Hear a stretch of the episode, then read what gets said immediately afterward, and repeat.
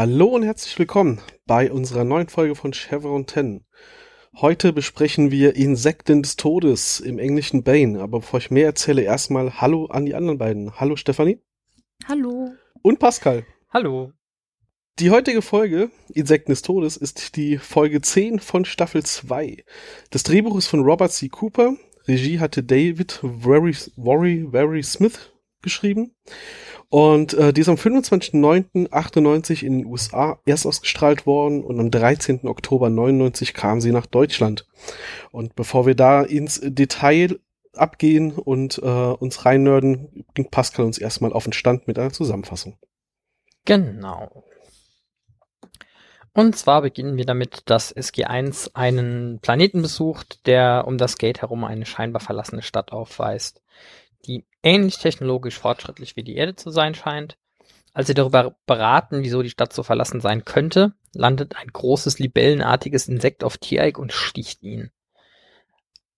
Tiaik ist offensichtlich äh, deutlich verletzt. Das Insekt war ungefähr halb so groß wie er selbst. Äh, entsprechend äh, versuchen Sam und Jack ihn erstmal zu behandeln, werden aber von Daniel mit leichter Panik in der Stimme darauf hingewiesen, dass sie dafür keine Zeit haben. Ein ganzer Schwarm von diesen Insekten fliegt auf sie zu.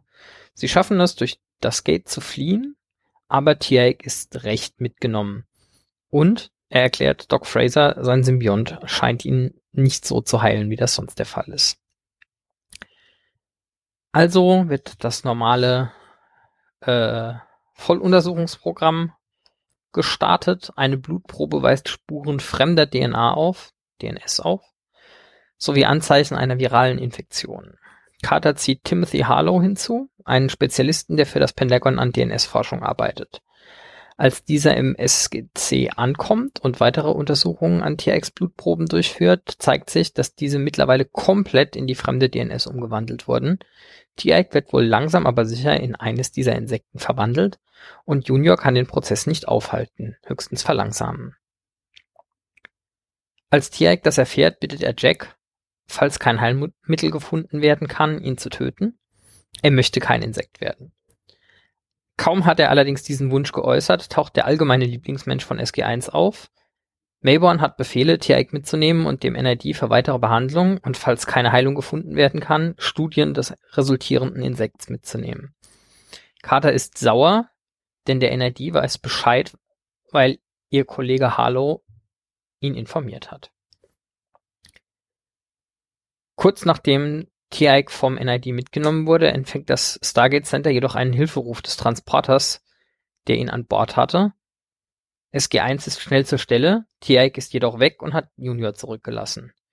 Während Fraser versucht, den Symbionten am Leben zu erhalten, sucht SG-1 nach Tiaik, der allerdings über ein gestohlenes Funkgerät darum bittet, die Suche abzublasen. Nichtsdestotrotz entbrennt ein Wettrennen zwischen SG-1 und dem NID, der, zu, der offiziell zuständig ist, wer Tiaik zuerst finden kann. Fraser kann zwischenzeitlich Junior mehr schlecht als recht am Leben erhalten. Dafür hat Harlow eine Idee für ein Medikament, mit dem er Tiaik heilen könnte, braucht dafür jedoch eine Probe des Insektengifts. Gifts.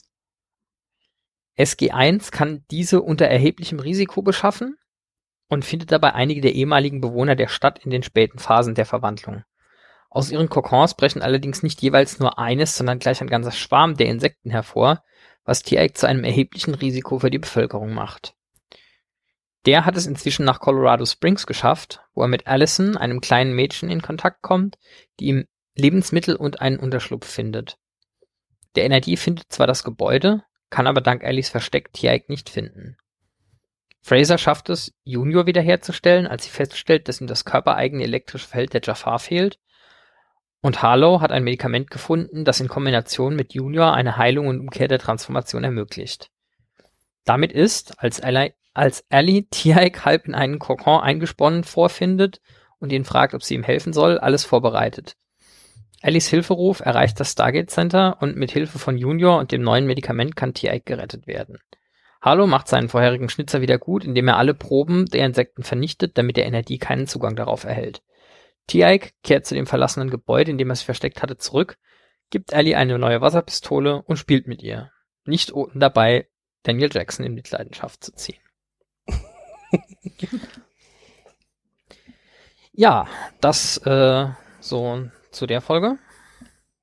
Gut, Feierabend. Ja, gut, gehen wir wieder nach Hause.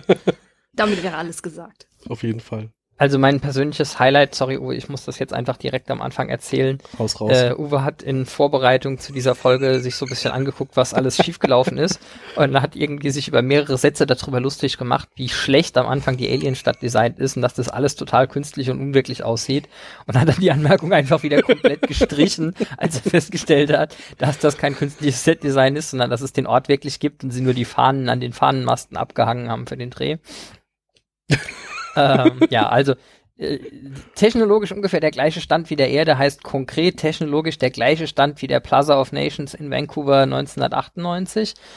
Ähm, ja, den haben sie da als als äh, Drehort genommen. Das ist ein halbwegs futuristisch wirkender Glasbau mit äh, einem Haufen Fahnenmasten im äh, auf dem auf dem Vorplatz äh, der entsprechend halbwegs taugt, der aber auch den Nachteil hat, dass äh, man sehr, sehr viel Aufwand betreiben müsste, um da irgendwie saubere Schusslinien für eine verlassene Stadt hinzukriegen. Das ist ihnen auch nur teilweise gelungen. Also in den Spiegelungen im Glas sieht man stellenweise kurzfristig immer wieder Leute vorbeifahren oder Autos oder Züge oder sonst irgendwas. Ach echt, Und das ist mir gar Person nicht in einem gelben. Oberteil. Ja, genau. Ich war so abgelenkt von diesen Fahnenmasten. Also, was, Vielleicht war das der Plan. was Pascal gerade äh, so schön berichtet hat, also ich habe in den Notizen drinstehen, dass diese Alienstadt total schlecht designt ist, weil das ist irgendeine Mall aus Glas und da haben sie so lustige Pfosten davor gestellt, bei denen man ja so total offensichtlich sieht, dass das Pappmaché-Dinger sind, die sie einfach auf, auf so einen Platz gestellt haben. Und ja, bei der Recherche nach den Locations, oh, äh, nee, es sind echte Fahnenmasten. Die haben da gar kein Set-Design, die haben einfach nur dort gedreht und ähm, ja, vielleicht war es die Kameraperspektive, ich weiß es nicht. Also in der allerersten Szene der Folge denke ich, das sieht ja richtig übel aus und äh, ja, ja, hab mich dann ja direkt schon zum Glück selbst ko korrigiert. Hätte mich dann nicht live in der Hört ihr dieses Gebimmel hier? Nein. Gott sei. Dank, dann kann ich einfach weiterreden. Ach, mein komisches Sophos-Gedöns hier auf dem Firmenrechner ähm, schießt da zwischendurch rein und solange man es auf der Aufnahme nicht, nicht hört, kann ich es ignorieren, dass es Geräusch macht, dass ich nicht abschalten kann. Ähm, das hat mich aber gerade so rausgeworfen, weil es gerade dreimal hintereinander Tüdelüm gemacht hat, dass ich. ja, okay. Du warst dabei, dass der, dass Genau. der, dass du abgelenkt warst da davon und das halt die, die Fehler nicht gemerkt hattest. Genau, ja, vielleicht lag es an der Kameraperspektive oder so. Für mich sah das total künstlich aus und war aber ein echter Ort. Und ähm, ich hätte ja in der Folge äh, mich nicht blamieren müssen, aber ich habe es natürlich ehrlich wie ich bin in den Kommentaren stehen lassen und Pascal hat es dann halt doch jetzt gesagt. Die, die Plaza of Nations war Teil des kanadischen Pavillons während der Expo 8 und, äh, 86. Und daher wahrscheinlich die Fahnen für Ja. die Repräsentation von den Nationen. Wobei man sagen muss, für zehn Jahre später scheinen es die Kanadier geschafft haben, irgendwie eine halbwegs sinnvolle Verwendung für dieses Expo-Gelände äh, nach besagter Expo gefunden zu haben. Wenn ich mir auch äh, überlege, Äh. wie manche andere äh, Expo-Gebiete zehn Jahre nach der Ausstellung aussahen. Die ähm, hatten auch, also die, die, äh, wie heißt diese Kommission, die, ähm, die Heritage-Kommission der Stadt Vancouver ähm, hat ähm, dieses Plaza of Nations nominiert für das Vancouver Heritage äh, Register oder das vorgeschlagen, aber das wurde nicht aufgenommen. Und ähm, nur dafür, dass die da noch eine gute Verwendung für gefunden haben, ähm, dieses ähm, Gebäude war nur temporär geplant für diese Expo und war nicht dafür ausgelegt, dauerhaft zu stehen. Deswegen haben die 2006 war das, glaube ich, ähm, äh, festgestellt, dass das Glasdach von diesem, von einem dieser Gebäude ähm, strukturell nicht mehr ganz so gut dasteht und es wurde 2007 äh, im Januar vom Eigentümer entschlossen, dass es abgerissen werden soll, weil die Restaurierung so äh, teurer gewesen wäre. Okay, wieder was gelernt. Also, verlassene Stadt Äh. gibt's nicht mehr. Also doch, doch, diese Fahnen gibt's noch und dieses Glasgebäude steht auch noch, aber dieses Gebäude hatte noch noch andere Teile und die sind zum Teil schon abgerissen. Okay. Äh, das war auch noch Drehort bei, bei anderen Filmen. Oh, und auch ähm, Drehort bei der Folge 2010, wo sie ihre Orden be verliehen bekommen. Das hätte ich sogar tatsächlich noch gewusst. Ich dachte nämlich, äh, als ich es gesehen habe, die Folge nochmal, dachte ich mir so, oh, das Gebäude kommt doch auch noch irgendwo anders nochmal vor. Und ich war das nicht sogar der, ähm, na, der, der, die, die Außenansicht von dem Platz, wo sie, wo sie dann das Gate aufgestellt haben oder so irgendwas? Ja. Ja, und innen drin äh, haben sie den, diese Ordens, innen drin war dann das Gate und außen war diese, war das so eine Teleportplattform, dieses Gebieme. Mhm, ja, ja, haben sie ja so Teleportplattformen, ah, ja. mit denen sie da an- und abreisen. Ja. ja. Aber die, die, Plaza of Nations wurde auch noch für äh, Folgen von Outer Limits oder Fantastic Four, der Film von 2005 und oder X-Men als Drehort verwendet, unter anderem. Ah ja. Ich glaube, das ist einfach so ein Risiko, wenn du irgendwie so ein semi, äh, semi-futuristisches oder architektonisch interessantes Gebäude in und um Vancouver besitzt, kriegst wahrscheinlich auch irgendwie vier Anfragen im Jahr. So, ah, können wir mal da irgendwie zwei Tage vorbeikommen und irgendwie zwei Folgen irgendwas drehen. Möglich. Ja. Aber guck mal, dadurch, dass sie ja nur diesen Bereich mit den Fahnen gefilmt haben, mussten sie auch nicht so großflächig absperren. Ja, wahrscheinlich. Mhm. Es war halt blöd, dass sich alles in dem, in dem Glasgebäude hinten dran gespiegelt hat. Wie Autos und dieser nette Mitarbeiter in einem gelben Shirt. Aber ja, irgendwas ist ja immer. Ja, ist halt schwierig, wenn du im Freien drehst und irgendwas hast, was reflektieren kann, ist ja ein Problem, das nicht nur in Serien, sondern auch in Filmen vorkommt, dass, äh, dass es sehr schwierig ist, dann wirklich alles immer wegzuhaben. Heute kann man das viel mit CGI nachträglich noch machen. Ähm, ich meine, man geht ja inzwischen hin und ähm, keine Ahnung, bei irgendwelchen Sci-Fi-Filmen und Serien, da haben irgendwelche äh, Space-Suits noch nicht mal mehr wirklich eine, eine, eine Scheibe im Helm, die wird per CGI nachträglich hingemacht, weil es einfacher ist, eine Scheibe künstlich reinzubasteln, als die Reflexion rauszubasteln. Aber prinzipiell kann man damit halt heute viel machen, was man zu der Zeit ach, noch nicht sinnvoll hätte machen können und wenn wäre es zu teuer gewesen. Aber hier äh, Orte, die man immer mal wieder besucht. Ne? Ich habe es hier, hier äh, auch, auch in den Notizen drinstehen. Stier, Schlange, Steinbock, Einhorn, Schütze, Orion. Irgendwann können wir es auswendig. Genau, der Planet PB63Q1, auf der die Insekten fliegen. Das ist auch noch mal nur irgendeine Stadt auf dem Planeten Abydos. Dieser Planet hat super viele Gates, die rund rotieren, wenn man die anwählt. ja, also spätestens Und super Staffel viele zwei Klimazonen. Ja. Spätestens in Staffel 2 hätte man, äh, hätte man diese Sequenz definitiv, hätte man zumindest eine andere Random-Sequenz mal nochmal aufnehmen können beim Wählen, damit man sich immer das Geld sparen muss, um immer die gleiche Sequenz zu nehmen. Heutzutage würdest du wahrscheinlich einfach hingehen und per, per CGI nachträglich in der, in der Szene fix die Symbole ersetzen oder so, aber ähm, ja, Aber wenn man sich bisschen, mal überlegt, wie viel, wie viel Aufwand die betrieben haben, wie viele Stunden Material die gesammelt haben, um vom Cheyenne Mountain auf und ab marschierende Soldaten zu filmen, äh, damit sich das Jahr nicht zu oft wiederholt, was man da zeigt, dass wenn man so eine Außenansicht zeigt, dass die immer anders aussieht, da haben sie so viel Wert drauf gelegt, dass sie sogar so viel Material hatten, als die, die, die Real-Life-Institution äh, dort geschlossen hat, haben die Macher gesagt, kein Problem, wir haben noch für Jahre Material übrig. Okay. Und dass ähm, das Militär das erlaubt hat auch. Das sowieso. Aber die haben da wirklich äh, um, um eine Größenordnung mehr Material gefilmt draußen vom Berg, als sie jemals gebraucht haben in der Serie, weil sie halt gesagt haben, ist blöd, wenn das eine Sequenz ist, das fällt ja irgendwann auf, wenn sie sich wiederholt. Ja, ja. genau. Das ist Bob, guck mal, Bob läuft wieder vorbei. Aber dass diese Aber Symbole wiedererkannt werden, damit haben sie nicht gerechnet oder so. Weißt also du, die hätten ja einfach das, das Sorry, bitte. Ja, ich glaube schon, dass sie sagen wir mal, irgendwie zwei Wochenenden lang oder sowas einfach durchgängig die Kamera einfach auf den Eingang zu dieser Base gehalten haben, weil es gibt schon so drei oder vier Fahrzeuge, die irgendwie in jeder Außenansicht von Cheyenne Mountain auftauchen. Ja, das kann sein. äh, aber ja, ich habe Stefanie unterbrochen.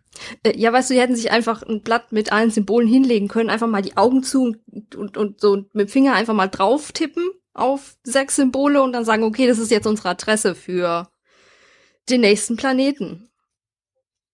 Ja. Ich meine, die haben die doch, die haben die ja eh alle abgefilmt und dann hätten sie es ja auch anders zurechtschneiden können, aber hey.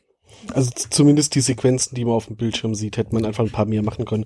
Ich kann ja noch verstehen, dass man irgendwie bei das Einlocken der Chevrons oder sowas, da musst du das Ding immer drehen, da brauchst du jedes Mal irgendwie Dampf und so.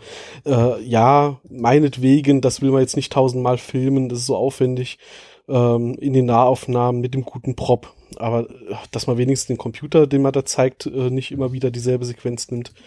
Ja, aber gut, das hatten wir jetzt ja schon ein paar Mal. Ich glaube, ich glaube, heute würdest du da irgendwie äh, einfach initial, wenn die Serie in Pre-Production geht, irgendwie den, den Praktikanten irgendwie in den Gate-Raum schicken und dann würdest du einfach so jedes, äh, jedes Symbol aus vier verschiedenen Winkeln dreimal beim Einrasten filmen ja, und würde es dann einfach zusammenspleißen. Also genau. Äh, das Schlimme ist übrigens, weil Stefanie gerade gesagt hat, Svorin, der, der Planet mit den äh, Insekten, hat tatsächlich laut dem Stargate-Wiki eine eigene äh, Gate-Adresse, die nicht die von Abydos ist. Also es, es hätte durchaus eine gegeben, die man hätte nehmen können. Ja, weißt du, einfach mal die Augen zu, auf dem Blatt gedeutet. Ja. Und dann hast du eine Adresse mit sechs Symbolen. Gut, wenn du einmal ein Symbol doppelt erwischst, machst du eben nochmal die Augen zu, tippst du nochmal drauf. Ähm, Aber ja. Ja, aus, aus gegebenem Anlass habe ich mir äh, das schöne Video von Ah Gott, wie, wie ist die Serie nochmal? Pascal, du hast das auch gesehen. Ich hatte den YouTube-Link hier reingepackt, irgendwo in die Notizen. Notizen. Home? Genau, Dialing Home, die Folge mit dem Interview von Christopher Judge angeschaut und ähm, ist jetzt ein bisschen off-topic, aber passt halt gerade. Ähm, da wurde unter anderem erwähnt, dass die Autoren und die Macher selten sich hingesetzt haben und Jafar-Folgen gemacht haben aus zwei primären Gründen. Das eine ist, das fanden die halt relativ aufwendig und langweilig als Autoren, sich diese ganze, wie reden die Jafar, wie verhalten die sich und so weiter, das fanden sie dann äh, zu komplex, da irgendwie stringent zu bleiben und haben dann irgendwie selten so eine Folge gemacht. Und der zweite Punkt war, du brauchst so viele Statisten und so viele Schauspieler, die nicht zum, zum, zum Hauptset der Schauspieler gehören. Und du musst immer irgendwelche neuen Umgebungen bauen, die in irgendeiner Jaffa-Stadt sind. Kurz gesagt, wir hätten viel mehr Jaffa-Kultur kennenlernen können, wenn das Budget dafür nicht so knapp gewesen wäre. Und ich finde, das sagt erklärt, halt viel drüber aus, warum die an allen Ecken und Enden sparen. Was, was auch erklärt, warum die Jafar, wenn sie dann irgendwie später freie Jafar-Nation sind, grundsätzlich in Städten, die sie jetzt seit drei Jahren etabliert haben, in Zelten wohnen. Genau. ja, deswegen so. Die haben halt, in Zelten, Zelten zu wohnen. Genau, die haben keine Häuser, sowas gibt's nicht.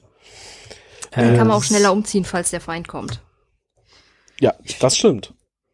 Ich möchte übrigens noch eine, eine lustige Anekdote anmerken, die ich gerade noch gesehen habe, weil du auf die Außenansichten vom Cheyenne Mountain kamst. Mhm. Äh, also gelegentlich äh, Truth is Stranger Than Fiction und so.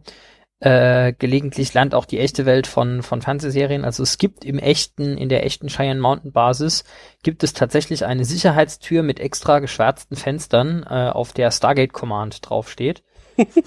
Süß. Dahinter ist allerdings nur äh, ein, ein Besenschrank.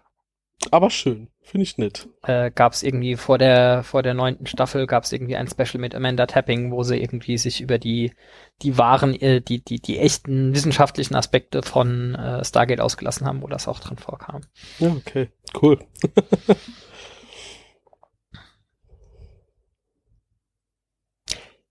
ja. Punkt. Ich wollte gerade sagen, was haben wir denn noch alles? Vieles, vieles. Ähm. Ich find's Ellie. schön. Ja. Fang an. Oder auch bekannt als Cassandra. Später. Ja, also wir haben ja schon wiederholt festgestellt, für das, was alles in Vancouver gedreht wird, scheint es dort gar nicht so viele Schauspieler zu geben und Schauspielerinnen im Teenageralter noch weniger. Die werden wir dann irgendwie in zwei Staffeln in Staffel dieser fünf, anderen Rolle nochmal. Manchmal weiß ich nicht, ob ich entsetzt oder fasziniert sein soll, dass du das aus dem Handgelenk weißt. ähm, ich hatte mir das aufgeschrieben. Das würde ich auch behaupten an deiner Stelle. Das andere hätte mich jetzt auch nicht überrascht. Das macht es etwas besser, das stimmt. Ja. Ich kann es ja jetzt auch einfach gesagt haben, dass ich es aufgeschrieben habe, damit ich nicht so extrem streberhaft dastehe. Beides ist davon, ja möglich. Davon gehen wir eh aus, ja. Also die taucht Was, später nochmal auf. Nur aufschreibe und es gar nicht weiß? Ungefähr. ah, also okay, die Folge, ich die du dann hier an dieser Stelle abbrechen, so kann ich nicht arbeiten. das Übergangsritual heißt die Folge in Staffel 5, Folge ja. 6. Ja. Da kommt dann die Schauspielerin nochmal vor, aber in einer anderen Rolle. Schade, dass wir Ellie nicht nochmal sehen. Ich mag sie. Spätestens als sie äh, Mayburn äh, ins Gesicht Eine guckt. Mistratte. Ja, warum, warum? Selbst wenn ich es wüsste, würde ich es dir nicht sagen, weil ich rieche, dass du eine Mistratte bist. Ich finde Mayburns Gesicht in dem Moment so schön. Äh, äh, Mayburn kriegt in Ja. dieser Folge aber auch richtig, richtig auf den Deckel. So, also Ellie, also zuerst macht äh, O'Neill sie, äh, nicht sie, zuerst macht O'Neill ihn fertig ähm, äh, mit dem mit dem schönen Zitat äh, Sir, warte, wo habe ich's denn? Ist richtig. General, bitte Ah, um ja. Erlaubnis, diesen Mann zu breitschlagen zu dürfen. Und auch da, Mayborn guckt richtig erschrocken zu Hammond und wartet drauf. Hoffentlich sagt er jetzt nicht, nicht ja.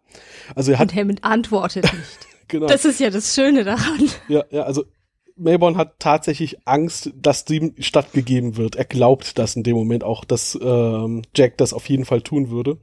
ja, Ähm, und erinnert ihn ja dann später daran mit der Bemerkung, ähm, einen Offizier zu schlagen ist der erste Schritt zum Kriegsgericht. woraufhin Jack sagt, ich will sie nicht schlagen, ich werde sie erschießen.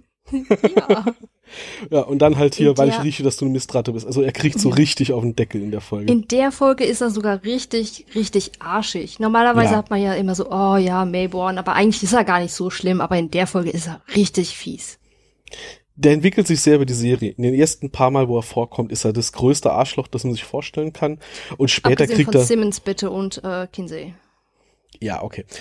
Ein- Eins der größten Arschlöcher, die man sich vorstellen kann. Der- Äh, der- und im Laufe der Serie kriegt er, genau.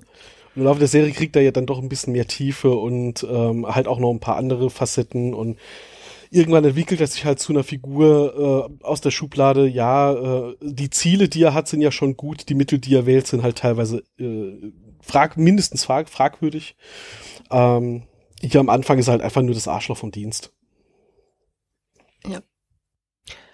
Es sei an dieser Stelle von wegen Mistratte mal ausnahmsweise äh, direkt eine Lanze für die Übersetzer gebrochen. Das geht nämlich im Englischen an der Stelle nicht halb so lustig. Im Englischen ist es einfach nur ein I don't like the way you smell. Ich mag nicht, wie du riechst. Oh. Das ist, ähm, ausnahmsweise haben sie da einen, einen Witz mehr gemacht. Dafür haben sie kurz danach direkt einen gestrichen, äh, wo Ellie im Englischen zu TX sagt, if you stay here, you're a sitting duck. And ducks are bad. Ähm, the sitting kind are. Also, ja, sitzende Ente funktioniert im Deutschen nicht so richtig gut. Ähm, ich weiß gar nicht, gibt's da, gibt's da ein deutsches Äquivalent für die Redensart? Aber ich, ich glaube, den Witz haben sie im, im Deutschen einfach äh, Da- gestrichen, wie so oft bei so vor. Viereck-Missverständnissen mit Redensarten. Mhm.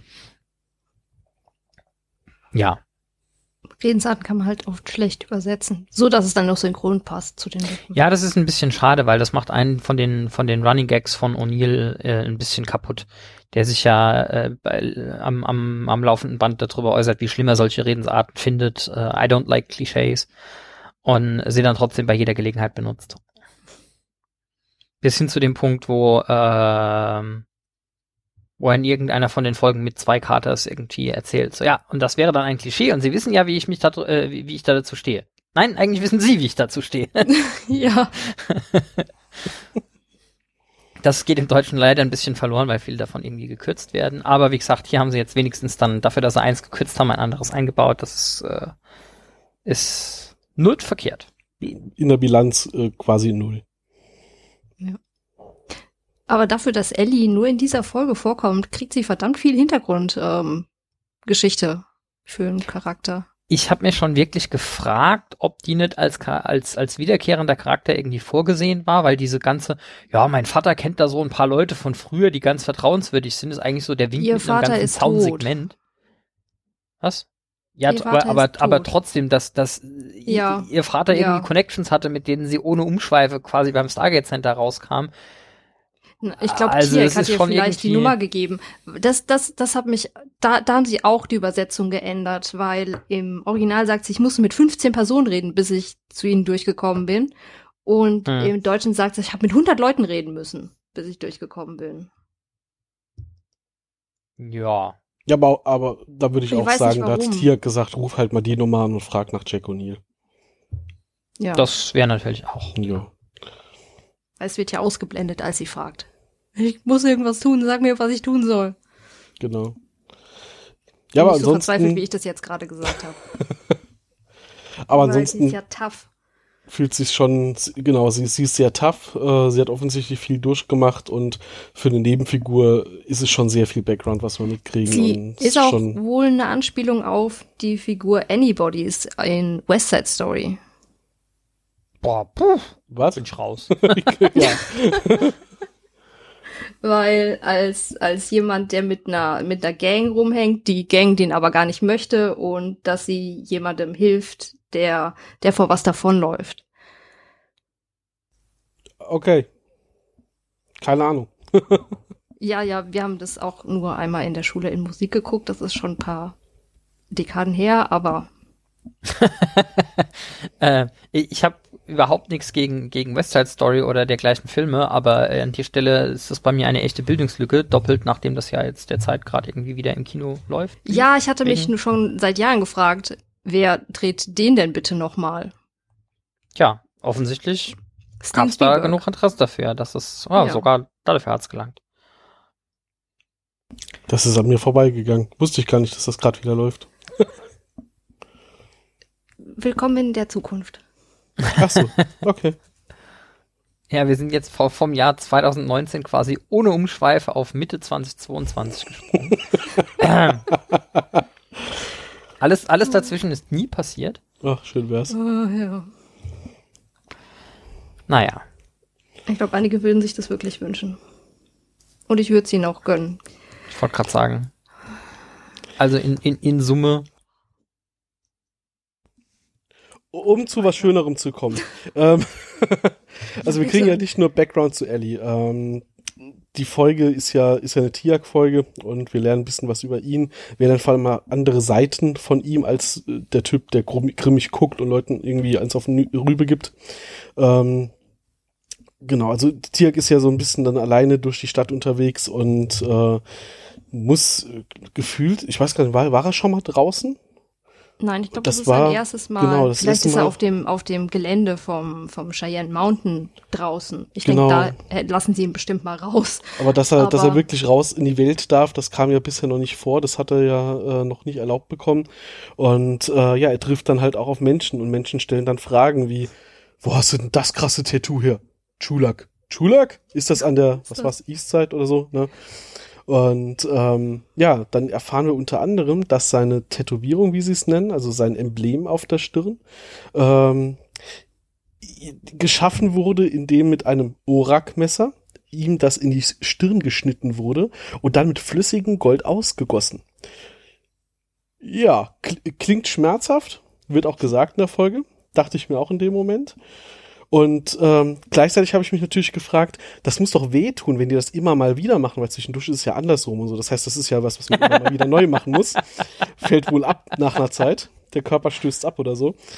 Ähm, nee, aber also, äh, ja, es ist nicht aufgeklebt, es ist nicht irgendwie ein Emblem, das da irgendwie draufgetan wurde, sondern da wurde eine Wunde geschnitzt und dann flüssiges, also auch heißes Gold reingegossen und ich würde mal behaupten, das kannst du auch nur mit Jaffa machen. Vielleicht Klingonen noch, aber die machen sowas nicht. Das, äh, ja, fies. Schon. Gleichzeitig merken wir aber auch, wenn Tiak richtig Schmerzen hat, dann reißt er zu Not auch einfach mal Handschellen auseinander. Da kann die nichts mehr halten. Also die setzen ihn dann mit, mit Handschellen und ich glaube auch noch Fußfesseln hin. Und irgendwann hat er so sehr Schmerzen, dass er sich äh, Junior rausnehmen möchte und äh, dann reißt er halt die Handschellen einfach auseinander. Und so einen wütenden oder von Schmerz erfüllten Tier kann halt dann nichts mehr halten oder so. Junior sieht aber auch nicht besonders gesund aus, als er ihn rausholt. Ja. Ein bisschen, bisschen blässlich der hatte schon mal eine bessere Gesichtsfarbe. Ja, ich muss auch sagen, die, die Story hier, also, Hautfarbe. ja, ja, sie haben jetzt hier irgendwie so am Ende der Folge so ein Deus Ex Machina gebraucht, um ihn dann doch noch am Leben zu erhalten, aber dieses körpereigene Elektrizitätsfeld der Jafar ist, ähm, ja, da hätte ich, da, da hätte ich mir ein anderes Ding gewünscht, insbesondere ob der Implikation, dass dein durchschnittlicher Jafar äh, wahrscheinlich nicht erst an der zweiten äh, Zetnikitel-Ladung äh, draufgehen dürfte, sondern auch schon an der ersten, aber halt irgendwie deutlich langsamer, weil sein Goa'uld halt das zeitlich segnet, wenn er irgendwie auf Strom reagiert. Bei der Stelle mit dem elektrischen Feld musste ich an Matrix denken jetzt beim wieder nachschauen. Richtig, Wenn Morpheus ja. so kommt und meint, ja, genau das sind wir für die Batterien und so eine 9 Volt Batterie von Neos Nase hält. genau das sind wir für die Maschinen. Ja. Ja, okay, schön, yay. Also ich hätte ja sogar noch gesagt, dass mit der, ähm, die, die brauchen irgendwie dieses elektrische Feld des Körpers, äh, würde ich es ja sogar noch schlucken, ähm, wenn man irgendwie als Genesis der Gua'uld-Larven bekommen hätte, ja, die sind halt irgendwie symbiotisch mit den Jafar auf irgendeinem Planeten entstanden oder so ein Quatsch. Aber die Genesis der, äh, der Symbionten ist ja, die sind aus dem Sumpf. Äh, was ist, was ist das für ein Sumpf? Ist das ein Batteriesumpf oder was? Wo kommt der Strom in diesen Sumpf her? Warum brauchen die das dann? Oder ist das ein gegenseitiges, wir haben uns aneinander gewöhnt, wenn wir lange genug irgendwie in Jafar drin sitzen? Äh, haben sie sich selbst auch genetisch verändert, damit sie da in einem Jafar-Bauchbeutel sein. Also ich weiß jetzt nicht, warum man das, also warum man es jetzt hier gerade dramatisch gebraucht hat, ja, okay. Aber es widerspricht halt irgendwie der Idee, dass es ursprünglich irgendwelche Sumpflarven waren. Also, hm. vielleicht hat den Sumpf auf, auch einfach täglich einen Blitz eingeschlagen. Auf der anderen Seite ist, ähm, entwicklungsbiologisch ist der Hintergrund dieser Science-Fiction-Serie ausgesprochen fragwürdig. Ich bin auch schon so Quengeln auf sehr hohem Niveau.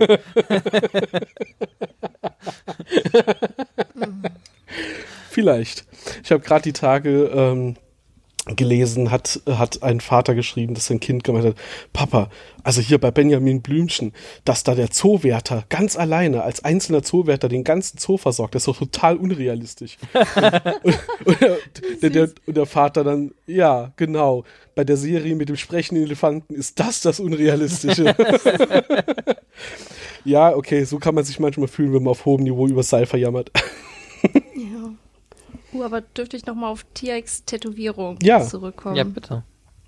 Ähm, in den ersten Jahren der Serie bestand diese goldene Tätowierung auf der Stirn aus drei Teilen, die auf die Stirn gelegt und dann mit Klebstoff ausgefüllt wurden. Und nach dem Trocknen des Klebstoffs äh, musste es dann noch so weit angemalt werden, dass ähm, Christopher Judge ähm, dafür eine halbe Stunde länger in der Maske gebraucht hat. Ähm, Dass man da nicht von vornherein auf die Idee gekommen ist, nur, nur ein einzelnes Teil. Dass man da nicht von vornherein auf die Idee gekommen ist, nur Lass ein mich fertig Teil reden.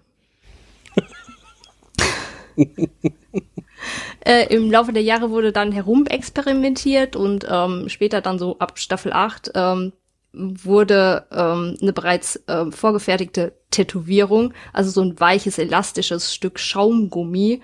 Ähm, das war dann nur noch ein Teil, das aufgeklebt werden musste. Ja, so, keine Ahnung, ich hätte beantwortet das, das. Ja, ja, da, dass sie dann hinterher da drauf gekommen sind, wusste ich, aber ich habe halt nie verstanden, wie man von vornherein auf die Idee gekommen ist, dass irgendwie so drei separate Maskenteile, die immer in genau gleicher Orientierung zueinander irgendwie appliziert werden müssen, äh, eine bessere Idee ist, als einfach von vornherein zu sagen, so, pff, machen wir halt aus einem fertig. Ähm, Christopher Judge war auch gegen diesen äh, üblichen Maskenkleber Mastix, ähm, den die genommen haben, äh, allergisch. Das passiert irgendwie erstaunlich vielen Schauspielern. Und ähm, ja, auch ähm, John Rice Davis war allergisch. Der hat ja als Gimli diese so eine, so eine Gesichtsmaske aufbekommen. Ja. Und es war so schlimm, dass sein ganzes Gesicht entzündet war. Und das schon zum, ziemlich zum Anfang dieser Aufnahme Jahre, okay. weil die haben ja über mehrere Jahre gedreht. Das war bei dem so schlimm, dass sie ihm dann immer die Augen getränt haben. Okay, krass. Guckt euch mal die, die, die extra DVDs an. Da erfährt man eine Menge Sachen. Jedenfalls so bei Herr der Ringe. Ähm, okay, ja, aber, aber äh, ich wollte noch weiter sagen. Der hatte dann sogar äh, Brandnarben davon, von diesem, von diesem Kleber.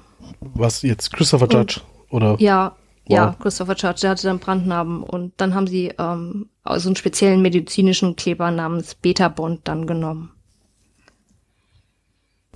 Und man war sich wohl am Anfang auch noch nicht sicher, in welche, wie rum die Tätowierung gehört. Deswegen hat er die in einigen Folgen falsch rum auf. Ist natürlich dann umso besser, wenn das mehrere Teile waren, die sie dran machen mussten. Ist ja nicht so im Vorbeigehen noch ein Sticker auf die Stirn kloppen und der war mal falsch rum, sondern die haben eine halbe Stunde an dem, an dem Ding rumgefriemelt, ohne zu merken, dass sie es falsch rum zusammensetzen. Wow. Weil die ähm, haben Screentests laufen lassen, um mit beiden Varianten, um, um äh, zu entscheiden, was besser ankommt. Aber da gab es auch kein eindeutiges so. Ergebnis. Deswegen war man sich nicht sicher, wie rum man das anbringen möchte, letztendlich. Okay. Ähm, man, gut, dass sie nachher einen Kleber gefunden haben, bei dem es dann funktioniert hat, sonst hätten sie irgendwie reinschreiben müssen, warum äh, er, er das entfernt bekommt oder sowas. Ähm, am Schluss wäre das dann weggefallen. Ähm, muss gerade dran Aber denken auch an. diese ähm, Ragnar hat ja nur eine Narbe oben, da Ja. wo sein, sein, seine Tätowierung war. Das Ja. ist auch ein Stück Schaumgummi, was nur aufgeklebt war Mhm. oder aufgeklebt werden musste. Also hätten sie das gleiche Okay. Problem gehabt.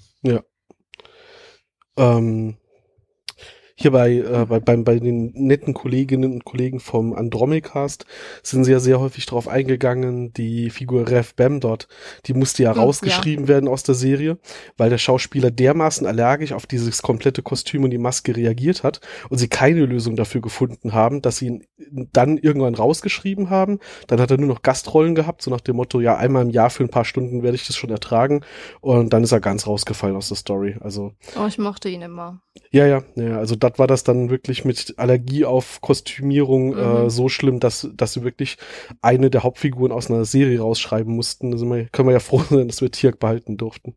Ja, und dass, dass Gimli das überstanden hat. Ja. Gimli war übrigens der größte Schauspieler, also von der Körpergröße her. Nur so am Ja, deshalb haben sie ihn ja weiß, auch irgendwie falsche Serie, aber Quasi äh, proportional mit den Hobbits runterskaliert. Ja. Okay, ja. Gut, gehen wir wieder zu unserer Ja, Serie. ja. ähm, ja, äh, ich hatte ja gerade eben angesetzt zu, äh, wir haben hier Background bekommen.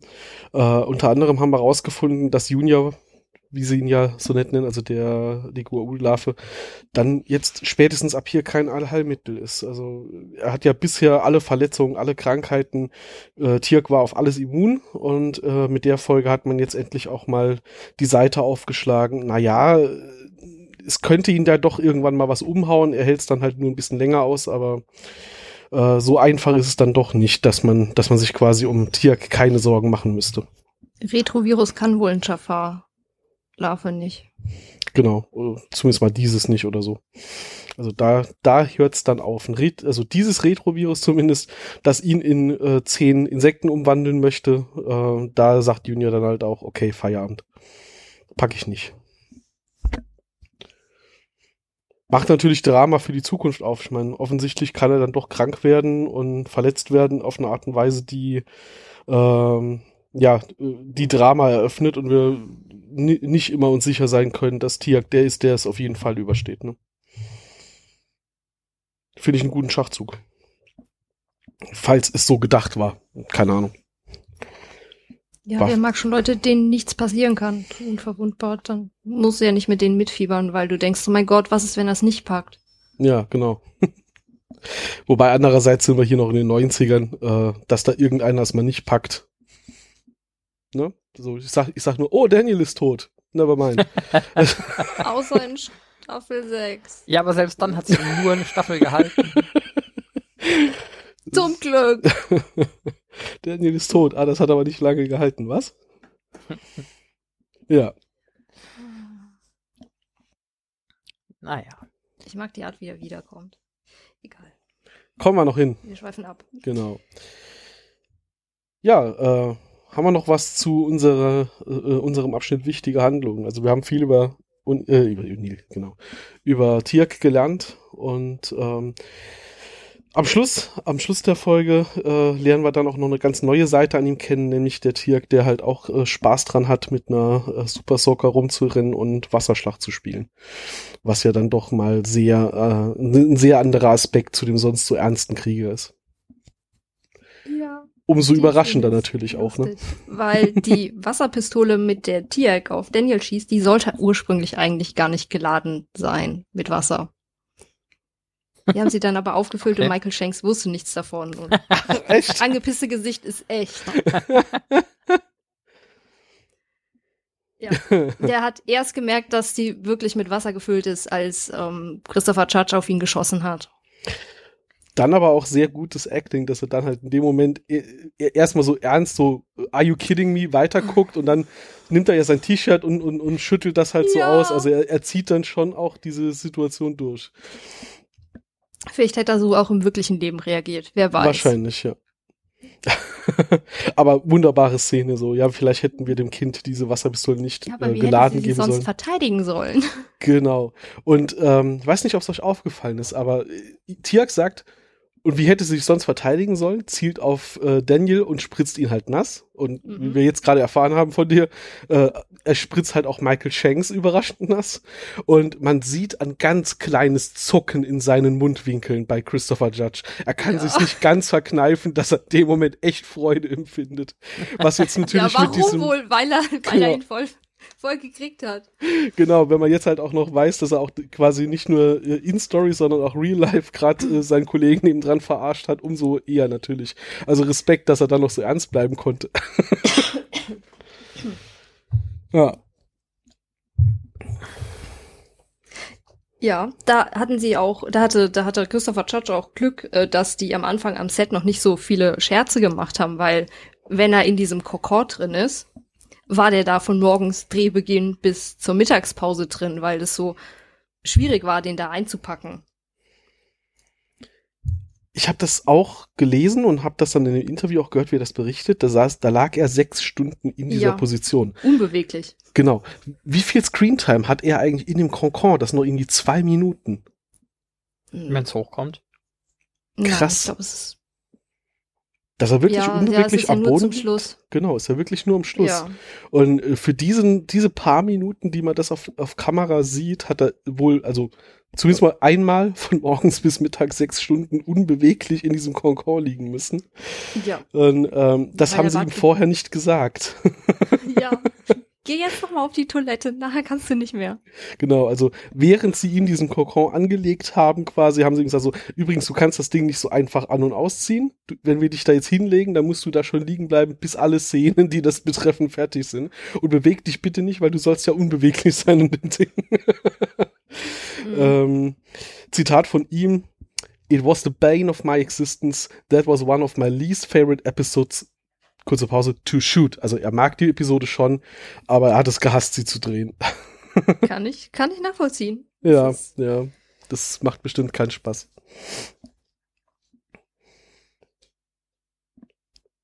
Ja, haben wir noch was Inhaltliches außer unsere äh, berühmten Filmfehlerchen? Da sind ja auch noch mal so ein paar drin. Ähm, ich hätte aber noch ein anderes Trivia Ja, gerne. zu der Folge. Und zwar ähm, äh, die Folge ähm, wie, wie Moment, lass mich noch mal anfangen. Ja. ähm, in MacGyver gibt es eine Folge, die heißt ähm, Sechs Stunden bis zur Ewigkeit. Das ist ähm, die Folge 11 der ersten Staffel. Äh, und da ist Richard Dean Anderson, hä?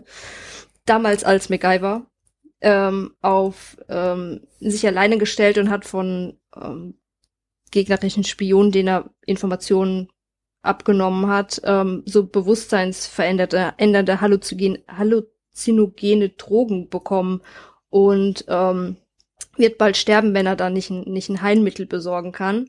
Und der wird dann auch von Feinden verfolgt und äh, erhält Hilfe von einem jungen Mädchen, äh, das ihm in irgendeinem so verlassenen Gebäude versteckt.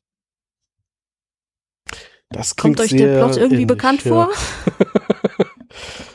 Ja, das äh, glaube ich, habe ich schon mal gehört, so grob. Ich glaube, die hatten da in Stargate auch eine Folge. Insekten des Todes oder so? Bane, glaube ich, im Englischen, ja, ja. Mhm. Klingt, Da klingelt was. Ja. Äh, Im MacGyver hieß die Folge Nightmares im Original. Okay. Das ist wirklich schon sehr parallel. Krass. Von 1986.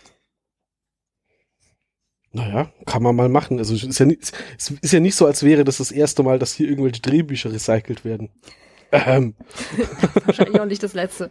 nee, das sowieso nicht.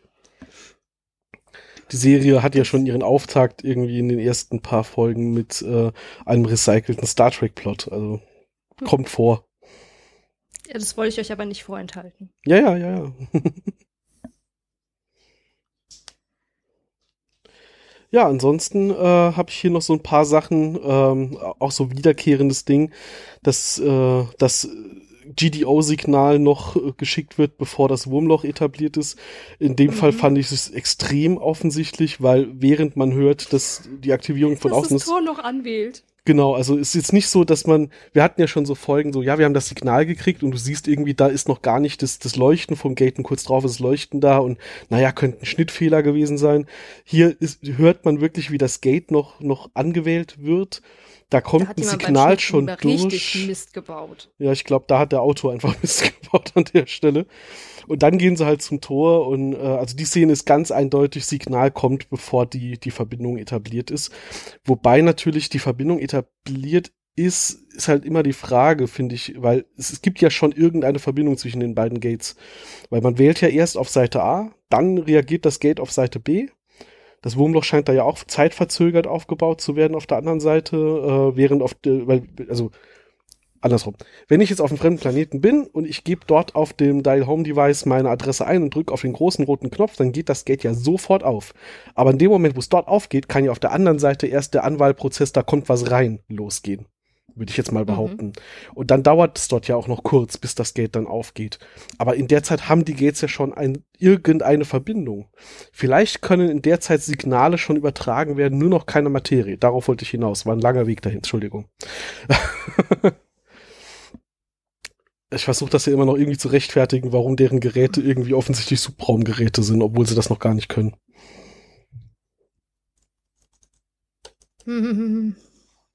Ja. Überzeugt mich jetzt nicht nee. so. Es ist, es ist glaube ich, die ersten zwei Staffeln ist. Netter Versuch, aber. ja. Nice try, ja. Aber gut. Ansonsten haben sie auch noch so schöne Dinge wie, ähm, warum haben die, also ich kann mir den jetzt nie wirklich verkneifen, aber warum haben die eigentlich Masken an? Ja, das habe ich mich auch gefragt. die gehen nur auf den Planeten äh, mit irgendwelchen nervigen Insekten. Dafür gibt es einen guten Grund. Die, die Transformation äh, manifestiert sich ja als virale Infektion. Und äh, da, nachdem erstmal unklar ist, ob das rein der Stich ist, der das überträgt, oder ob es auch noch andere Übertragungsvektoren dafür gäbe, ist das schon eine berechtigte Vorsichtsmaßnahme, hätte ich gesagt. Ja, aber sie waren doch alle zusammen das erste Mal auf dem Planeten und da hat sie das doch nicht erwischt, nur Tiereck, der gestochen ja, wurde. Ja, und ich Wobei war auch die Woche dreimal einkaufen und habe noch kein Corona bekommen. Das heißt nicht, dass das morgen ja. auch so laufen muss. Ja, und vor allem sind sie beim zweiten Mal, haben, haben sie ja Videoaufzeichnungen, sind ja in Gebäude rein, wo sie dort dann ja. auch noch Infizierte gefunden haben. Ja, okay, ja, gut, okay. Ich dachte, sie haben jetzt Masken auf, um sich gegen die Viecher zu schützen und fand das dann ein bisschen witzlos, aber äh, dass das irgendwie, wir haben hier ein Virus äh, als Plot war, habe ich, hab ich dann nicht auf dem Schirm gehabt. Ergibt Sinn, danke. Trotzdem gehen sie darüber, um ein Insekt einzufangen und flüchten dann halt ohne Insekt zurück. Ja, ja beim ersten Mal sind ihnen die ja auch schon durchs Gate nachgeflogen. Da haben sie nur die Iris vorher zugemacht. Meinst du, das war der ja, Plan? Die aber Iris das erste Mal, als sie geflüchtet sind, war die Zeit, die sie hätten gebraucht zum Anwählen. Da wären die Insekten doch schon bei denen gewesen und die hätten nicht diesen Abstand gehabt und wären dann so schön ans Tor, äh, an die Iris ge geprallt. Ja, die Insekten sind höflich, die haben gewartet. Wieder, die Insekten, im Moment, die müssen erst anwählen. Genau. Das DHD ist aus Narrativium. Das dauert immer genauso lange zu bedienen, bis die Storyline erfordert. Nee, aber meinst du dass tatsächlich, die, die Jagd auf die Insekten war, wir locken sie an, flüchten durch das Gate und machen dann die Iris so weit zu, dass genau eins noch durchkommt? Ja, auf du kannst nicht kalkulieren, dass dann nur eins durchkommt. Ja, und das wenn nicht, gehen wir halt nochmal zurück und machen halt nochmal. Machen das also. nochmal. ja, aber da hätten auch fünf durchkommen können. Das wäre blöd dann? gewesen. Ja. Also bold move auf jeden Fall, dass sie das so probiert haben. Dann schießen sie es an und dann betäuben sie es trotzdem fast tot. Also diese komplette Jagd auf die Insekten kam mir irgendwie ein bisschen, bisschen fischig vor. Aber sie haben ja dann zum Glück trotzdem eins bekommen, weil Plot. Ja, das geht ja aber zum Glück bei einem Laborunfall dann später drauf. Habe ich nicht verstanden. Ich habe, also der Doc will jetzt irgendwie Mayburn als auswischen, meinetwegen, aber warum ist das komplette Stargate, SG1 und Team und Hammond und alle glücklich, dass sie jetzt irgendwie diese, diese, dieses Material für die Forschung nicht an die Regierung weitergeben? Ich meine, deswegen machen die doch den ganzen Scheiß, um zu lernen. Oh, wir haben hier eine Alienspezies, die können wir endlich mal untersuchen, sezieren und, und keine Ahnung was mitmachen. Lass sie uns verbrennen, nur damit Mayburn sie nicht, nicht kriegt. Ah. Die haben so einen Hass auf den Typen, dass sie, dass sie seine komplette Behörde sabotieren. und finden das alle toll. Weiß Ja, nicht. aber das sind Dinge, die man als Waffe verwenden könnte. Ach so, wir sind ja die Guten, wir haben es ja nicht so mit Ja. Waffen. Warte. Genau. Aber trotzdem erstmal schießen, dann Fragen stellen. Ich meine, später in der Serie wird der NRD ja als, das ist irgendwie so eine Untergrundorganisation und das sind eindeutig die Bösen und so dargestellt. Hier ist es ja noch nicht so. Hier ist der NRD halt irgendwie, ja, die Organisation, äh, die halt den Kram, den sie nach Hause bringen in, und nach Area, Area 51 bringen, halt untersuchen und Mayborn ist halt ein Arschloch. Dass der NRD insgesamt korrupt ist, ist ja hier eigentlich noch nicht das Thema und trotzdem behandeln sie ihn schon so. Die haben das von Anfang an gerochen. Ach, die haben das, meinst du, die haben auch äh, In nach Anspielung auf die Folge. Mistratte gerochen? Ja. Kann natürlich sein, ja. Aber gut, okay, das war von meiner Seite auf jeden Fall mal genug Gemecker. Ich hatte es in der Pre-Show schon mal gesagt, ich weiß nicht warum, aber ich mag diese Folge wahrscheinlich, weil ich einfach äh, äh, ein, einfach es mag, dass Tiak hier mal ein bisschen mehr Spotlight bekommt, aber in Summe ist es jetzt auch nicht wirklich eine gute Folge. Ähm, aber der ganze, wir, wir behandeln Tiak mal ein bisschen mehr im Detail Teil, der scheint mir zumindest mal damals gut gefallen zu haben. Deswegen habe ich diese Folge generell super gut in Erinnerung. Wenn ich es jetzt nochmal geguckt habe, naja, aber emotional mag ich sie. Äh, ja, hm, schwierig. Andere, andere Geschichte. Übrigens, äh, das Interview mit Christopher Judge, äh, das ich eben teilweise zitiert habe, das werde ich natürlich auch noch mal in die Shownotes packen. Also wer die Folge noch mal guckt, kann sich gern mal noch dann angucken, wie Christopher Judge in einer bunten Fallschirmspringerhose äh, da sitzt und äh, erklärt, wie schlimm es war, das Ganze zu drehen. Äh, so ein bisschen behind the scenes in Interviewform. Macht auf jeden Fall auch Spaß. Äh, ist euch äh, aufgefallen? Ich glaube eher nicht. Vielleicht, wahrscheinlich. Egal. Ähm, Ja, am Anfang sagt, wenn sie auf dem Planeten sind, sagt Carter ja, oh, ich glaube, sie haben ein Taubenproblem. ja, Weil Jack ja in diese, was auch immer es ist, reintritt. Glibber. Ja, was auch immer das von dem Insekt ist. Ähm, und, und später, wenn T-Rex sich versteckt an diesem Ort, dann hört man aus dem Off so Taubengurren. Ich weiß jetzt nicht, ob es Absicht war oder ob es einfach halt super gepasst hat, weil wegen dem Taubenproblem, was ja am Anfang erwähnt wurde, und T-Rex verwandelt sich ja dann in ganz viele, ähm, Achtung, ich mache jetzt Anführungszeichen, Tauben. Ähm, fand ich, fand ich sehr lustig. Aber wahrscheinlich äh, ist nur mir das aufgefallen und ich fand's witzig, aber Ja, Ja. Tauben habe ich jetzt nicht wahrgenommen, aber puh, schwierig zu sagen, ob das absichtlich war oder. Ja. Passt natürlich. Wenn es Absicht war, super. ähm, ist euch aufgefallen, dass wenn ähm, Tiaik und Ellie sich unterhalten und Ellie so ein bisschen dann auch ihre Filmanspielungen macht, ähm, dass die Musik, die im Hintergrund gespielt wird, das Thema der Nox ist eigentlich? Ja, ist mir auch Wo ich mir gedacht aufgefallen. habe, das passt doch gar nicht. Ich war nicht sicher, ich habe das gehört und dachte, ist das jetzt eigentlich das Nox-Thema oder klingt das nur ähnlich? Aber schön, dass du das auch so wahrgenommen hast.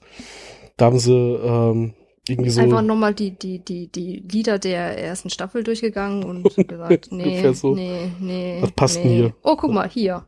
Ja. Das, ja, hm.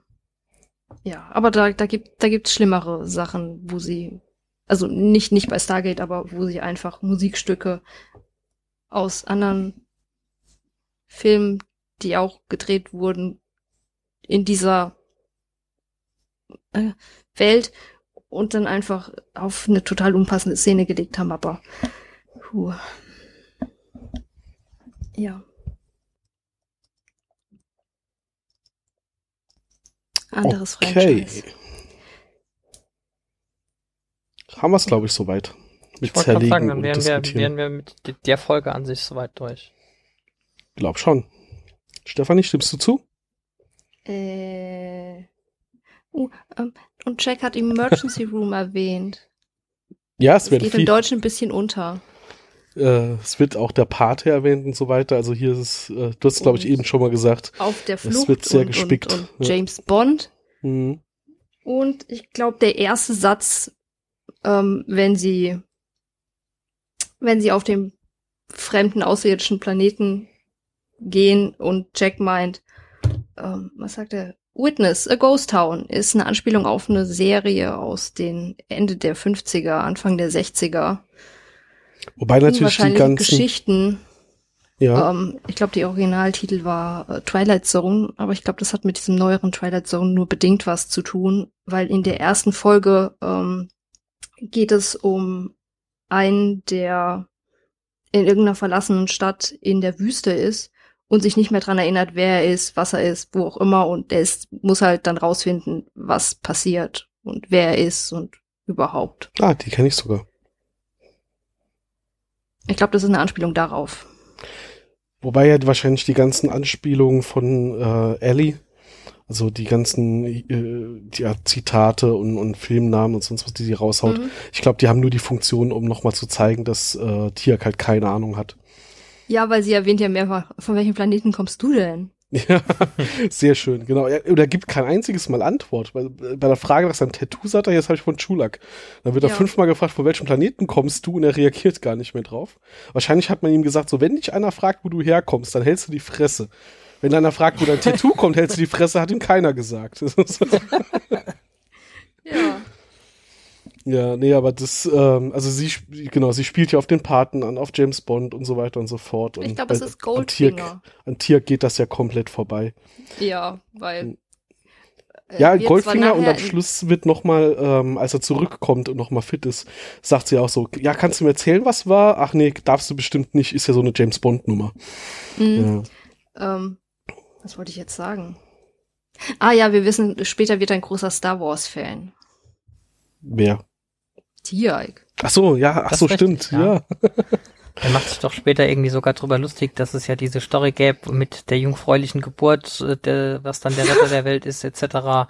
Und dann, äh, und dann alle so, ja, ja, Jesus. Also, nein, Darth Vader. Nein, nein, genau. nein, nein, die, die, die, die sagen gar nicht Jesus. Und die, die, die äh, Wala meint nur, kennt ihr da irgendwie eine Geschichte? Kennt ihr da irgendeinen Vergleich? Und, und Tier ganz ernst. Star ja. Wars. Darth Vader. Aber das war gar nicht die, die, die Folge, die ich gemeint hatte oder die ich im, am Anfang im Kopf hatte. Also ich gemeint habe, er wird ein großer Star Wars-Fan. Er hat ihn nämlich schon siebenmal geguckt. Genau. Okay. Und O'Neill hat ihn noch nie geguckt, weil O'Neill mag kein ja. Sci-Fi. Ja. ja. und dann, dann kommt irgendwie die Bemerkung, ja, aber wenn Tier mag, dann muss er gut sein. Genau. okay, nein, aber damit, damit hätte ich auch alles. Okay.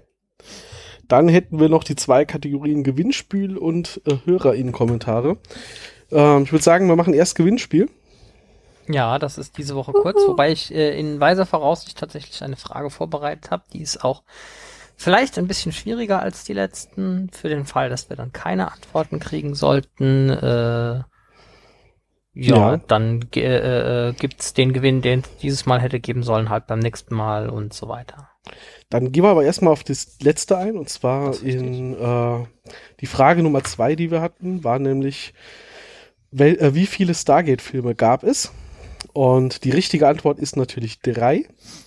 Und dieses Mal müssen wir keine Münze werfen, weil es kam nur eine Einsendung von Nadja die korrekterweise gesagt hat, 1994 Stargate, 2008 Stargate The Ark of Truth und 2008 Stargate Continuum. Also sie hat sogar noch gerade dazu geliefert, wann die so rauskamen. War äh, gefragt, oder? Hattet ihr das nicht gesagt? Ich glaube, wir haben nur gefragt, wie viele. Sie hat alle aufgezählt, finde ich gut. Mehr Details. ja, Glückwunsch, Nadja, zum äh, zweiten Hälfte der ersten Staffel. Dann hast du die wenigstens komplett. die wird noch zu einem richtigen Nerd. Das ist, ja die, das ist ja der Job, den wir hier machen. Ja, unser Bildungsauftrag. Genau. Ähm, genau, ja, also Adresse und so musst du uns dann natürlich jetzt nicht mehr liefern. Die haben wir dann schon vom letzten Mal. Und auch wenn ich das Nadja natürlich gönne, dürfen natürlich auch gern weitere Leute. Wir hatten noch ein paar Kommentare, da kommen wir gleich noch zu. Aber da wollte keiner beim Gewinnspiel mitmachen. Ich vermute mal, das sind alles Nerds, die haben das Zeug schon da rumstehen. Wir brauchen das, das nicht mehr. Genau. So, und dann haben wir ähm, bis heute den Einsendeschluss. Ähm, also bis heute, wenn ihr das hört, haben wir den Einsendeschluss ja für unser ähm, Hattag Park Problem. Ähm, da können wir aber noch keinen ziehen, weil wir nehmen das ja vorab auf. Deswegen geht's jetzt zur nächsten Frage und äh, ja, Pascal. Genau, und zwar, ähm, wir haben ja noch ein bisschen was vor uns. Äh, Stargate SG1 läuft ja zehn Staffeln. Und tatsächlich zu dem Zeitpunkt, als sie äh, dann fertig waren mit äh, SG1, äh, war das die am längsten laufende Live-Action Science-Fiction-Fernsehserie äh, aller Zeiten, also zumindest amerikanische, deutsche ziemlich sicher auch. Bei den, bei den Asiaten wäre ich jetzt etwas unsicher, ob die irgendwas haben. Aber das wurde dann tatsächlich äh, später äh, von einer anderen Serie überholt, die, in der auch äh, Amanda Tapping, Michael Shanks und Terrell Rothery in äh, Gastrollen aufgetreten sind. Und da würde ich jetzt gerne von euch wissen, welche andere Serie das denn war, die da Stargate den Rang abgelaufen hat. Stargate stand dafür sogar im Guinness-Buch der Rekorde. Das ist richtig. Und wenn ich es richtig sehe, ist dafür dann auch der Einsendeschluss der 2. Februar. Das, ja, genau. wahrscheinlich. Heute, wenn wir das hier veröffentlichen, ist heute der 19. Januar und zwei Wochen später ist dann der 2. Februar. Und auch hier gilt natürlich, ähm, Einsendungen nehmen wir auf allen Kanälen. Am zuverlässigsten ist aber als Kommentar unter dieser Folge. Da könnt ihr sicher sein, dass wir es auch sehen und es nicht irgendwo untergeht. Gut, bin mal gespannt, wer das weiß, weil ich muss zugeben, ich sitze gerade hier und rätsel. Ähm, komm gerade nicht drauf. Äh, ja, dann haben wir noch ein paar andere Kommentare, die nichts mit dem Gewinnspiel zu tun haben, wie gesagt. Da gehe ich jetzt mal gerade von oben nach unten durch. Und zwar hat uns Carolus geschrieben, ich, äh, äh, als Kommentar zur letzten Folge, Charis Rückkehr. Ich freue mich schon auf die Folge. Sams Vater ist mit einer der besten Nebenfigur bei Stargate. Da kann ich nur zustimmen. Sehe ich auch so. Mhm. Der liebe Wanderpirat hat endlich aufgeholt. Er hat nämlich geschrieben, Juhu. Ich bin jetzt endlich bei der aktuellen Ausgabe Chevron 10 angelagert. Zur Frage, warum das Hasesis-Kind nicht mit zur Erde genommen wird, es würde die Erde zu einem noch attraktiveren Angriffsziel machen. Ohne echte Verteidigung gegen feindliche Raumschiffe wäre das Risiko zu groß. Ähm, ich glaube, das hatten wir sogar irgendwie am Rande erwähnt, aber ja, ist natürlich auf jeden Fall ein, ein wichtiger Punkt. Äh, Im Moment, ähm, nachdem Apophis daran gescheitert ist, äh, macht sich im Moment keiner der anderen gut auf, die, auf den Weg zur Erde. Äh, mit seinen Schiffen. Durchs Gate kommen sie nicht durch und die Mühe ist es für die meisten nicht wert und dann wäre es auf jeden Fall die Mühe wert. Also ja, äh, es ergibt schon Sinn, dass man den lieber woanders versteckt und äh, alle wissen lässt, dass er, dass die Menschen ihn nicht mitgenommen haben. Dann auf Facebook haben wir bekommen von Horst Bach. Äh, wir hatten in einer der letzten Folgen drüber gesprochen, ob bisher in der Serie schon klargestellt wurde, dass die Stargates, die wir hier bei SG1 kennen, nur innerhalb der Milchstraße ähm, ausgerollt wurden. Und er sagt, in SG1 kommt es nicht vor, dass man nur in der Milchstraße reicht, reist. In Stargate Atlantis baute Rodney eine Gatebrücke zur Milchstraße, da man mit einem äh, Stargate das nicht schafft. Daher gehe ich davon aus, dass die Gates immer pro Galaxie gebunden sind. Ich bin mir allerdings nicht, nicht 100% sicher. Äh, lieber Horst, ja, das ist auf jeden Fall Kanon, dass es ein Milchstraßengate-Netz äh, gibt und dass es ein Pegasus-Gate-Netz gibt und so weiter und so fort. Äh, wir hatten uns nur gefragt, ob das bis zu dem Zeitpunkt in der Serie schon so klar war. Später wird das mehrfach ähm, klargestellt und auch immer wieder gezeigt und auch die Technik, also auch gezeigt, dass es technisch Unterschiede gibt und dass man die auch nicht miteinander verbinden kann und, und so weiter. Und ich glaube, das wird auch in SG1 gegen Schluss, ich meine, SG1 und Atlantis überlappt sich ja dann auch äh, inhaltlich, wird das alles noch Thema werden. Ähm, nur bisher wurde es nicht, zumindest nicht explizit gesagt. Dann hat Nadja äh, geschrieben, abgesehen von ihrer Antwort, Hallo ihr drei, ist wieder eine interessante Folge geworden, wie von euch gewohnt. Wie wär's mit Themenblöcken im Podcast wie Steffis unglaubliches Stargate-Hintergrundwissen oder euer Abschweifen oder die zweiwöchige Wissenschaftsdosis? Ich finde, das lockert den Podcast noch etwas mehr auf. Auch weil es ja irgendwie passend zur Folge war. Und euch hört man gerne zu. Danke. Bei dem Thema Statistenrolle denke ich sofort an die Red Shirts bei Star Trek. Ja, wer tut das nicht? Und dann hat der Manuel, äh, Michael Kose geschrieben. Hallo. Hallo Steffi und bekanntermaßen natürlich Uwe und Pascal. Ich bin's wieder, der Manuel, kennt man ja. Ich gestehe, dass ich die erste Verlobung Katas nicht mehr auf dem Schirm hatte, aber zu meiner Verteidigung, ich habe Kinder, da müssen die Hirnzellen ja eh leiden. Aber die Erziehungstipps nehme ich gerne mit, immer her damit. Mädels, ihr wisst, was die Stunde geschlagen hat. Ich habe keine Ahnung, auf was er sich da gerade bezieht. Äh, dass ähm, Kasufia sagt, ähm, ja, geh mit ihm, weil der Vater befiehlt und die Tochter muss, Ach ja, tun, was er sagt. stimmt, das hatten wir das letzte Mal, okay. Wieder eine sehr schöne Folge geworden. Dass mein nicht Namensvetter Michael Shanks schon mal in einer Beziehung war und Nachwuchs hatte, wusste ich, aber es ist mal wieder sehr amüsant, äh, wie sie in die Folge das eingebaut haben. Es gab ja durchaus bei anderen Serien, wie Angel zum Beispiel fällt mir ein, äh, oder auch bei SG1 selbst eingebaute Schwangerschaft, äh, Schwangerschaften. Bei den Bauchbeuteln der Jafar finde ich auch sehr faszinierend, dass sie wohl unsichtbar tarnbar sind. Bei einigen Jafar, die man später oberkörperfrei sehen kann, fehlen die Schlitze oder es wundert sich niemand bei Tiak. Oder vielleicht war da das Licht aus. Ich will nicht so viel spoilern. Ähm, ja, stimmt. Es hatten wir das letzte Mal, glaube ich, gar nicht angesprochen. Es gibt dann später noch ganze Jaffa-Dörfer, die man sieht, und da hatte, hat gar nicht jeder so einen Schlitz im Bauch. Ähm, werden wir, viel, werden wir, Überleben die nur. Genau, also müssen wir dann mal drauf achten, wenn wir da hinkommen, dass wir später mehr freie Jaffa ohne Rüstung sehen, ähm, wie das dann bei denen aussieht. Also ja, bin mal gespannt. In diesem Sinne, die Larven fliegen heute wieder tief. Nein, nein, die Jaffa-Frau ist nur schwanger. Liebe Grüße und macht weiter so. Äh, Danke. Ich das in Jafar-Witze finde, vielleicht wieder nicht jeder lustig. So wie TX-Witz. Genau. Gut, das war's mit den Kam Kommentaren, die wir seit letztem Mal bekommen haben. Ähm, inzwischen muss ich es also offensichtlich nicht mehr sagen, wo ihr uns überall kommentieren könnt. Ich sag's trotzdem, Facebook, Twitter, Homepage, überall ist das äh, möglich. Und äh, ja, wir freuen uns da auf jeden Fall sehr drüber. Und äh, jetzt habt ihr ja auch gut Grund, weiter zu kommentieren. Äh, gibt ja schließlich Gewinnfragen. Haben wir noch was zu sagen? Gibt es noch abschließende Worte von euch beiden? Nö, abschließende Worte hätte ich heute, glaube ich, keine mehr. Ähm, ich möchte gerne nochmal auf diese Gate-Universums-Galaxien-Problematik äh, zu sprechen kommen. Ja. Ähm, weil die, die einzigen bekannten Planeten, die ja von der Erde aus von diesen, mit diesen acht Chevrons angewählt werden, sind Otala in der Ida-Galaxie und Atlantis in der Pegasus-Galaxie. Von daher ist es ja möglich, in andere Galaxien das äh, anzuwählen. Aber ähm, die Stargates, die sich in einer Galaxie befinden, die befinden sich in einem Netzwerk.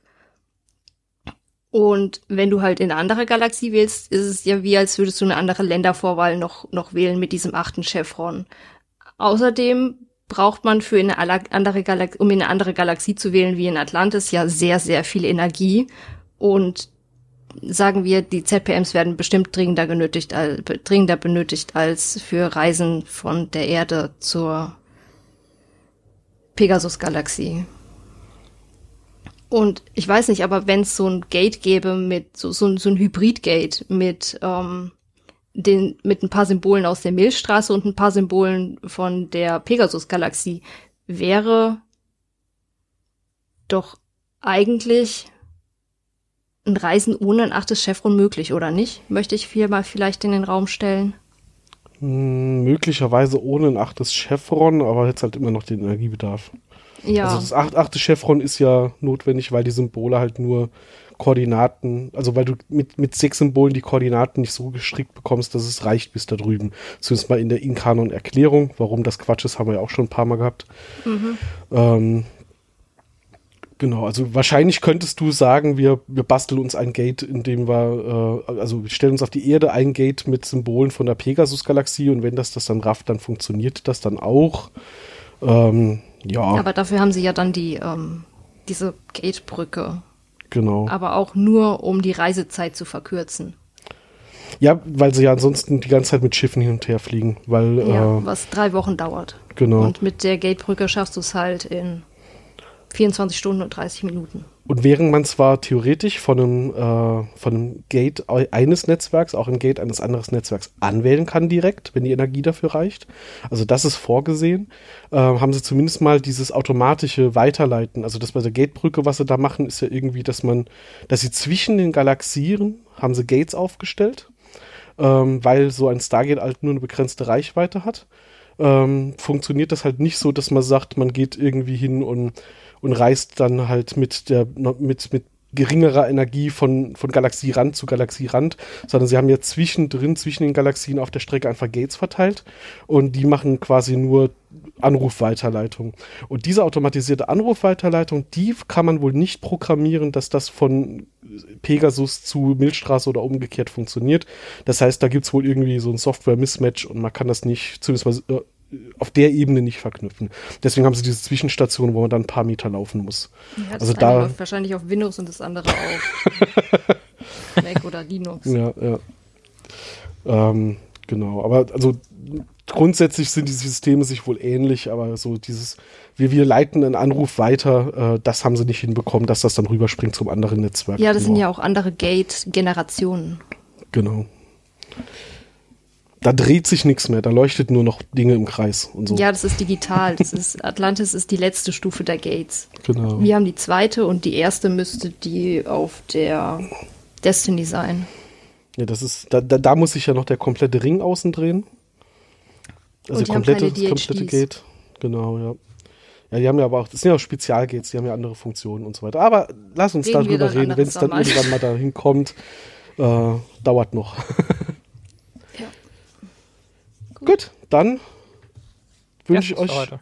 genau, wünsche ich euch beiden einen schönen Abend noch und den Zuhörenden äh, eine schöne, schöne zwei Wochen, bis wir uns zum nächsten Mal hören. Bis dann, ciao, ciao. Tschüss.